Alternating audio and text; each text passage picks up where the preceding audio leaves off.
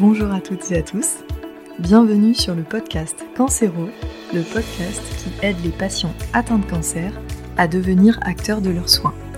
Je suis Abigail, pharmacienne d'officine, et ma mission ici est de favoriser le partage d'expériences et d'informations autour du cancer et des soins de support.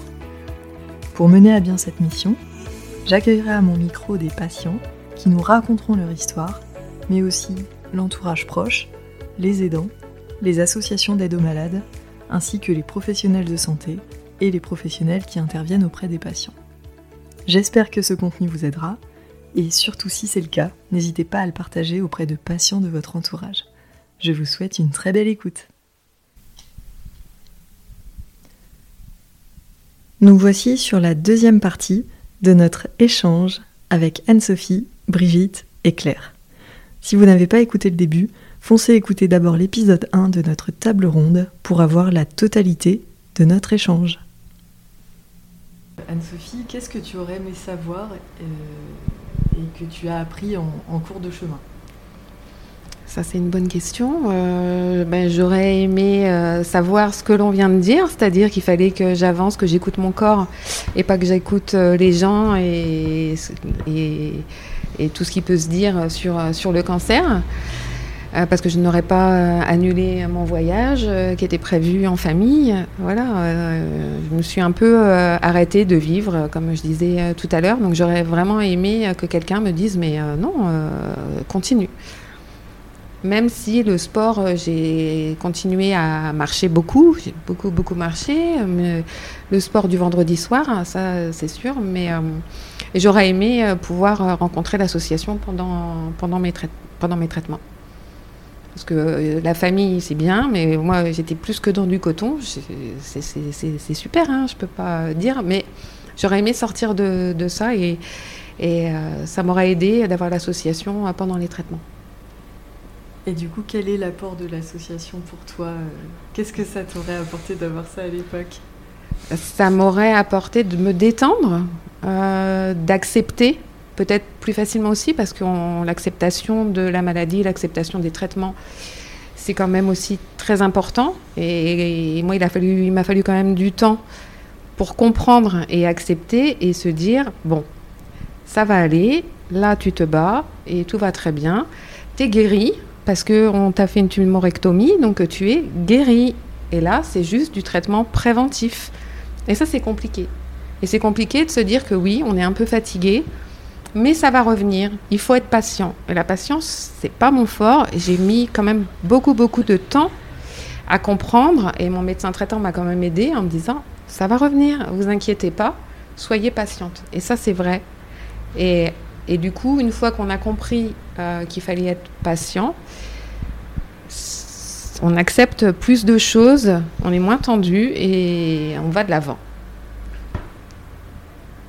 qui lui manquait à Anne-Sophie, c'était de vider son sac. C'est tout, simplement ça. Une fois qu'elle a eu vidé son sac, après, ça a été beaucoup mieux.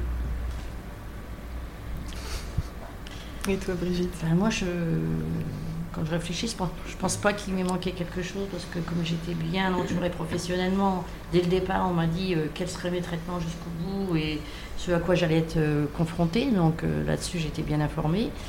Et je suis allée dans l'association assez tôt, parce que je, suis arrivée au mois de novembre et mon cancer est du mois de mai. Donc euh, voilà, je ne ressens pas de manque par rapport à ça. Euh, c'est plus, moi, euh, les réactions d'amis qui m'ont plus un peu marqué, qui ont eu tendance à s'éloigner, même si on ne peut pas les contaminer, mais on ne sait pas comment faire avec ça. Voilà. Mais personnellement, par rapport à la maladie, j'ai eu toutes les informations dont j'avais besoin pour, pour traverser la période. Et comme disaient mes collègues, tu as traversé ça comme une lettre à la poste. Euh, j'ai assez traversé ça, on va dire, tranquillement, euh, normalement.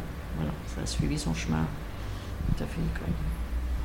Et qu'est-ce que l'association t'a apporté?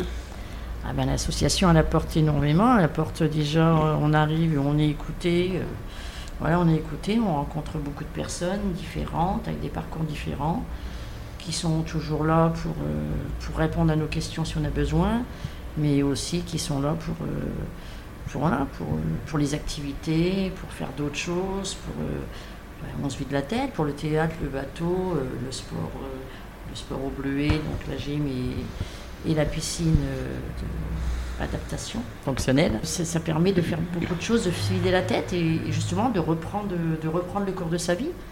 Et c'est un, un palier vers la resociabilisation professionnelle aussi. Euh, voilà, ça, ça, permet de ne pas perdre contact, de, garder les contacts avec tout le monde et, justement de, pouvoir faciliter la reprise après euh, professionnelle et dans la société. Ça a été difficile pour vous euh, de reprendre le travail Alors, hum, je, je vais prendre la parole, bien entendu. Donc, euh, en 2021, moi, j'ai rencontré euh, Claire avec un parcours assez particulier parce que je me suis inscrite euh, à une grande course de Dragon Boat pensant joindre l'association de Reims. Euh, mais j'ai quand même réussi à avoir euh, le numéro de, Claire et donc je l'ai rencontrée et l'association euh, m'a apporté énormément de choses. Quand je suis allée voir Claire, je lui ai dit, ben voilà, je stagne, je n'arrive pas à sortir de, tout ça, j'ai besoin d'un coup de pied aux fesses, je n'arrive pas à les retravailler, j'étais un peu enfermée dans cette maladie qui n'en était plus une parce que j'étais guérie. Et euh, voilà, euh, j'ai dit, j'arrive pas à reprendre le travail, euh, j'ai besoin d'aide. Donc j'ai eu de l'écoute de par l'oreille attentive et la bienveillance de Claire. Et après, de toutes les filles, quand j'ai intégré le bateau et après la troupe, la troupe de théâtre. Mais la reprise du travail, oui, c'était très très très compliqué en, ce qui me concerne parce que il y avait, y a eu changement de logiciel, changement de direction, etc tous mes anciens collègues qui étaient partis. Donc j'étais, euh, c'était très compliqué de reprendre. D'ailleurs, je n'ai repris que cette année. C'est une problématique euh, que tu vois souvent dans l'association, Claire euh, la, difficulté C'est assez fréquent quand même. Après, ça dépend des conditions dans lesquelles travaillent les, les filles. Mais c'est vrai que à travers l'épreuve du cancer, il y a beaucoup de remises en question il y a beaucoup de personnes qui se réorientent, qui recherchent une autre, euh, une autre euh, activité, ou qui, qui, veulent recommencer en fait à, zéro. Mais c'est quand même euh, assez compliqué d'être malade dans un monde d'hommes. ah ouais. Moi, pour mon cas personnel, s'il n'y avait pas eu l'association, je ne serais pas ce que je serais devenue. Parce que j'ai changé de poste au moment où j'apprenais mon cancer. Alors je vais dire les choses comme elles sont. Euh, quand j'ai dit à ma chef de service que j'avais un cancer du sein, elle me dit ah, surtout tu vas pas le dire à ceux chez qui tu pars. Donc qu'est-ce que j'ai fait? J'ai pris ma, petite voix, je suis allée les voir, j'ai dit voilà, euh, je vais être honnête, on vient de me diagnostiquer un, cancer du sein. c'est un, un homme qui était en face de moi qui m'a dit ça n'est pas grave pour le boulot, vous vous occupez de votre santé, on va s'occuper du boulot. Super humain. Problème, c'est que c'est plus lui qui était là quand je suis revenu après l'opération.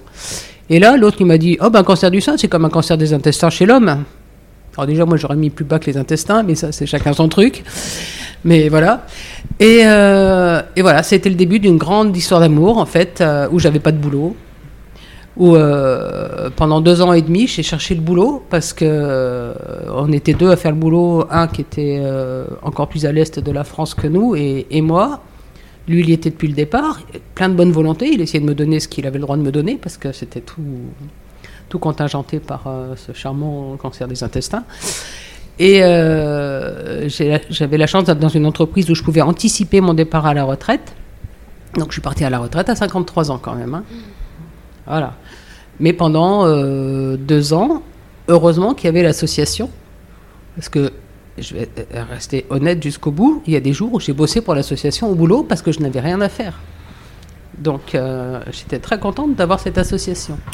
Voilà. Donc, euh, et je ne regrette pas d'être partie depuis maintenant 7 ans de cette entreprise qui était pourtant euh, une chouette entreprise. Enfin bon, c'est tout, c'est comme ça quand on tombe sur un abruti, on tombe sur un abruti. Mais c'est terrible ce que tu racontes parce que au contraire, on devrait faciliter les choses au maximum. C'est déjà suffisamment difficile euh, d'avoir euh, eu les parcours de soins complexes qu'on connaît. alors si en plus on nous met des bâtons dans les roues une fois la reprise faite, mm, mm. ça paraît impensable. Voilà, donc bon, c'est tout. Hein. Je, je, me suis dit, je ne vais pas m'accrocher. J'avais fait un burn-out avant mon cancer, donc je me dis, je vais en faire un après, c'est pas la peine. Donc voilà. Donc eh ben, j'ai repris ma liberté et puis maintenant ben, je suis à 100 et quelques pourcents dans l'association. Mais c'est très intéressant ce que tu dis euh, par rapport euh, au fait que le cancer euh, est une épreuve tellement difficile que du coup on remet en perspective beaucoup de choses hmm. dans la vie, des priorités qui n'en étaient, enfin des, priorités qu'on pensait être prioritaires n'en hmm. sont plus et, des, des, choses qui nous paraissaient plus insignifiantes du coup deviennent prioritaires. Hmm. Ça permet de remettre les choses en perspective et c'est vrai que souvent ça signe aussi des transitions professionnelles parce qu'on se rend compte que bah, peut-être que le fait d'avoir été confronté euh, au, thème de la maladie, de, la, mort, enfin il faut le dire, on a aussi peur de mourir, euh, enfin le cancer ça fait très très peur, peut-être aussi qu'on met en perspective ses rêves, qu'on accomplit euh, ses passions. Euh, peut-être qu'on se donne plus la chance aussi de s'accomplir. Enfin, je sais pas ce que vous en on, pensez. on, devient plus égoïste et on se met certainement plus au premier plan mm. qu'on l'était avant. Ce qui n'empêche pas. Enfin, moi, j'ai toujours mes quatre, mes quatre enfants, j'ai toujours mon mari et ils sont, ils sont toujours là, euh, présents en permanence dans ma tête et partout. Mais euh, je pense davantage à moi, ça c'est sûr. Mais le cancer, enfin moi je l'ai jamais vu comme la mort. J'ai toujours vu comme un passage euh, peut-être parce que j'ai évité les gros traitements aussi, j'en sais rien. Mais pour moi, il n'y a jamais eu cette idée-là derrière, même quand le médecin, le gynéco, m'a dit Bon, comme on l'avait pensé, c'est un cancer. Alors vous, vous l'aviez pensé, moi, je l'avais envisagé, mais on n'en avait jamais parlé tous les deux. Et puisque vous le dites, ça doit être ça, quoi. voilà. Donc, euh, bon, après, moi, j'aime bien quand c'est cash, donc ça tombait bien, mais. Euh, enfin, moi, c'était pas si évident que ça pouvait être autre chose quoi, je ne sais pas. Mais j'ai jamais vu l'idée de la mort derrière. Mais par contre, professionnellement, oui, ça a été une mort. Ouais. Hmm. Alors, complètement. Mais que là. Après, euh, socialement, non, parce que ce que disait Brigitte tout à l'heure, c'est tout à fait juste. grâce à l'association, on a quand même le maintien d'un lien social ou la recréation d'un lien social pour celles qui se sont euh, mises à l'écart et coupées de tout. Mais c'est super important. Mais euh, je pense que moi, ça, enfin j'en suis sûr même que l'association euh, et mon engagement dans l'association m'a aidé à passer le, cap de, ma, fin euh, de carrière professionnelle. Alors moi j'ai eu un parcours tout à fait inverse au niveau professionnel. C'est-à-dire comme j'étais responsable comptable, j'ai anticipé mon retour. Parce qu'on était en février, période de bilan, responsable comptable, donc voilà, en charge des bilans. Et donc j'avais vu avec mes dirigeants de l'époque qui avaient gardé la personne qui me remplaçait à temps complet pendant que je reprenais à mi-temps pour me concentrer euh, justement sur, cette période. Et donc ils l'ont gardé tant que j'en ai eu besoin, ils ont gardé la personne qui m'avait remplacé. Donc euh, du coup ça s'est refait, euh, voilà, la reprise s'est faite avec un rythme assez élevé, mais voilà avec des périodes de repos et, donc tout s'est bien déroulé et avec l'indulgence des dirigeants où je travaillais. Et après, euh, j'étais à deux ans de la retraite, donc euh, voilà, ils m'ont accompagné, euh, ils m'ont dit de toute façon, il vous reste deux ans à faire, donc si vous avez besoin de vous arrêter, si vous avez besoin d'adapter votre temps, bon, j'ai pas eu besoin parce qu'une fois que j'étais reparti, ben, j'étais reparti, donc ça revient. pour ça qu'on dit, ça mis du temps, ça a mis un an. La première année, j'étais quand même fatiguée par le rythme du travail, mais voilà, ça a repris son rythme et j'ai fini mes deux dernières années, voilà, dans des bonnes conditions Donc c'est vrai que j'ai eu un parcours inverse euh, à suite claire. On est fatigué par le rythme du travail et aussi par euh, euh, les, trous de mémoire et tout ça causés mm. par les traitements. Hein. Ça, c'est vachement handicapant quand même. Hein, parce qu'il y a la fatigue, mais il y a aussi une grosse fatigue intellectuelle parce qu'on a besoin de se concentrer beaucoup plus, même avec seulement de l'hormonothérapie. On a des coups de fatigue, on a des coups de perte de mémoire. et ça, c'est compliqué. le plus compliqué pour se réadapter, c'est ça, à mon avis. Oui, parce que moi, je me souviens que je m'étais fait la remarque que je notais de plus en plus de choses. Par exemple, si je discutais, qu'on me disait, bah, tiens, tu penseras me donner ça, euh, je revenais dans mon bureau, j'avais oublié. Et donc la personne revenait. Et je dis surtout maintenant, il faut me le dire que je note. Parce que si on ne notait pas, c'est vrai qu'on a des, absences. Alors, du coup, je notais, euh, tout, on note de plus en plus de choses, le temps que ça revienne, le temps que. Oui, c'est- on a cette fatigue intellectuelle qui s'installe quand même. Pas que physique, intellectuelle aussi. Non, non, mais c'est super d'en parler, c'est très très bien et ça me fait penser à une conférence où justement une oncologue euh, euh, avait euh, créé une appli euh, justement où on peut faire des exercices intellectuels Mm. parce qu'elle disait que c'était un effet secondaire qui était vraiment très très fréquent euh, et que en effet il fallait presque faire de la gymnastique intellectuelle pour sentir ses capacités revenir parce que oui, on a l'impression d'avoir des, des- des oublis, des, et c'est vrai que c'est très, très handicapant, surtout quand on reprend le travail. J'imagine que ça peut être. Bah oui, parce que comme on est déjà attendu, parce que comme on était malade et qu'on était à l'arrêt, machin, qu'on était peut-être planqué derrière euh, sur notre canapé, euh, non mais c'est vrai, il y, a il y a un jugement de, de l'autre côté. On a, on a une, euh, une copine qui a fait une récidive il n'y a pas longtemps, ses collègues lui ont dit, bah, tu aurais peut-être pu faire tout d'un coup, comme ça, ça t'aurait évité de reprendre et de t'arrêter. Donc on est attendu. Oui, mais face à la bêtise humaine, Mais enfin, voilà. des fois, on ne peut pas donc- faire grand-chose. donc, donc quand on reprend, on se dit, on appréhende déjà les réactions des gens qu'il va y avoir en face. Et si en plus on sait que nous, on va avoir des, des incapacités euh, à certains moments, euh, c'est un peu problématique euh, de se projeter. C'est très handicapant, c'est très très handicapant. euh, ces, ces trous de mémoire que je ressens aussi également. Mais autant professionnellement parlant que dans la vie de, de tous les jours, c'est vraiment, pour moi, c'est handicapant, vraiment. Et j'ai prévenu quand euh, j'ai repris, moi j'ai prévenu en disant que euh, ben voilà, la fatigue en plus euh, aidant, euh, c'est quand même pas facile. Et j'ai un travail aussi qui est assez prenant, assez stressant, où je suis énormément sollicitée. Et c'est vrai que s'il y a trois, quatre personnes qui me sollicitent en même temps, ben, je vais répondre qu'à une. hein. Les autres, j'aurais complètement oublié. Ça, c'est clair. Mais c'est très bien qu'on en parle parce que du coup, bah, ça permet aussi à ceux qui écoutent de mieux comprendre. Et euh, quand on est euh, au sein d'une équipe, dans une entreprise, euh, avec une personne euh, euh, voilà, qui, qui est en traitement, bah, du coup, ça permet aussi d'être plus indulgent et, et voilà, de, de mieux réintégrer euh, les, les personnes après, après leur traitement. Mais il faut que la personne ose le dire. Il faut absolument oser dire je ne suis pas exactement la même que celle qui est partie. Je fonctionne un peu moins rapidement, ça va revenir, mais il y a besoin de gymnastique parce que sinon, euh, les autres, ils nous attendent comme on était avant. Et ça, Et- ils, Ils te le disent. ils le comprennent pas parce que moi, je l'ai eu carrément. On m'a dit Mais si, Anso, je sais ce que tu faisais comme travail avant, t'es la même. Et là, j'ai répondu Non, je ne suis absolument pas la même. Du tout. Et on me dit Mais si, t'es la même, tu faisais ça, ça, ça. Ouais. Je vais faire ça, ça, ça, mais pas au même rythme. Et non, je ne suis pas la même. Il a vraiment fallu euh, que je dise ça, que j'impose ça. Et moi, j'en ai parlé à ma directrice de gestion. Je lui ai dit Je reprends, il n'y a pas de souci, mais voilà. Le traitement chimique fait que j'ai des pertes de mémoire, j'ai besoin de me concentrer, j'ai besoin qu'on me laisse tranquille pour pouvoir bien travailler et me concentrer.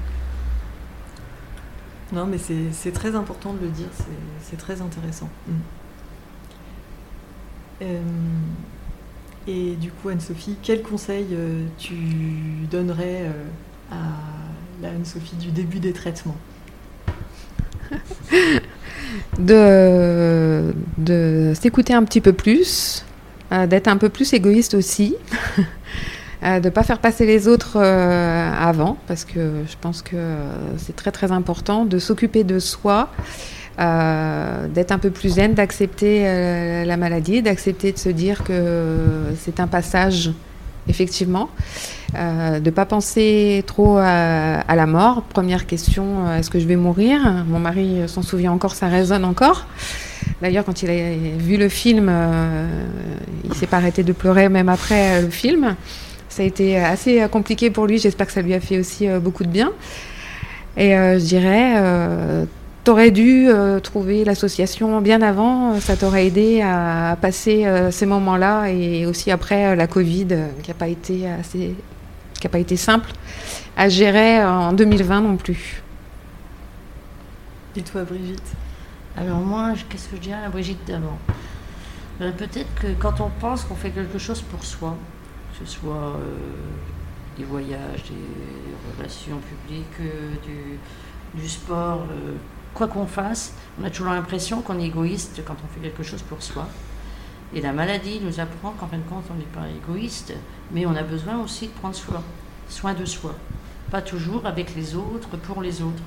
Et donc, euh, c'est peut-être un conseil que je donnerais, même dans la vie, pour les gens qui ne sont pas forcément malades ou qui ne seront peut-être jamais, c'est que ce n'est pas égoïste de, de temps en temps penser à ce qu'on peut faire pour soi. Je suis totalement d'accord. euh, Je, je suis obligée de rebondir parce qu'en fait, ça me fait penser à quelque chose qu'on m'a dit euh, récemment euh, et ça, te, ça rejoint complètement ce que tu es en train de dire. Euh, on ne peut pas remplir la coupe des autres à partir d'une coupe vide. Et en fait, ça, je pense que c'est assez universel et que avant de donner aux autres, il faut pouvoir se donner à soi. Et toi, Claire? Ben, moi, je me dirais qu'on ne peut pas éduquer les gens contre leur gré, donc euh, vis pour toi et puis euh, advienne que pourra.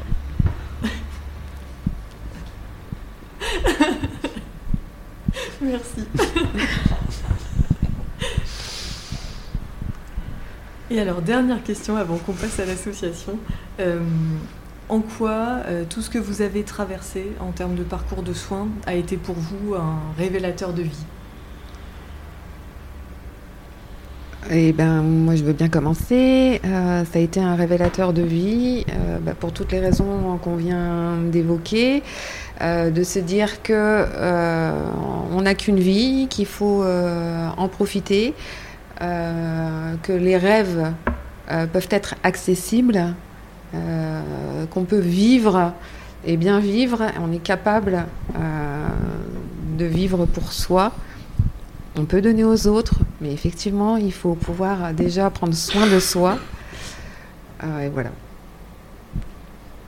Et toi, Brigitte? Alors moi je dirais que c'est un peu la même ligne, c'est-à-dire qu'aujourd'hui on est là, demain on n'est peut-être plus là, que la vie des fois elle ne tient pas grand-chose, hein, on dit souvent un film mais c'est vrai, Euh, et qu'il faut profiter de la vie, euh, quelles que soient les circonstances, quand on est bien, quand on est malade, euh, voilà, il y a toujours des moments où on peut profiter de la vie de diverses façons. Il ne faut pas hésiter, parce qu'elle est très courte, même quand on est en bonne santé et qu'on se retourne, on a... j'ai 64 ans, mais en fin de compte, ce qui me reste à vivre, c'est sûrement plus court que les 64 ans que je viens de vivre. Donc, tout au long de la vie, il faut en profiter, partager les bons moments. Et, et la maladie, euh, ben, elle conforte dans cette idée de vie que j'ai quand même toujours eu de philosophie, de profiter de chaque moment où on est euh, avec des amis, en famille, avec les enfants. Voilà. Profiter de la vie. C'est tout à fait. Tout à fait. Et toi, Claire? Moi, je dirais qu'il ne faut pas se mettre plus de barrières que celles qui sont déjà euh, existantes et qu'on ne peut pas lever. euh, les barrières financières, les barrières morales, j'en sais rien. Mais ne pas se fixer de barrières euh, supplémentaires et, comme disait Brigitte, profiter du moment présent et avec les siens, avec qui on a envie d'être. Et puis, euh, aller, continuer à aller de l'avant de toute façon, mais euh, en se faisant plaisir. Ainsi se termine la deuxième partie de notre table ronde en quatre épisodes.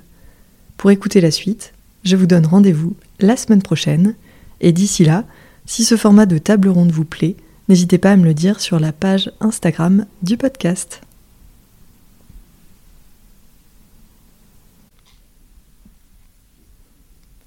Petite note de fin d'épisode pour vous rappeler que vous pouvez télécharger le cadeau gratuit que j'ai créé pour vous.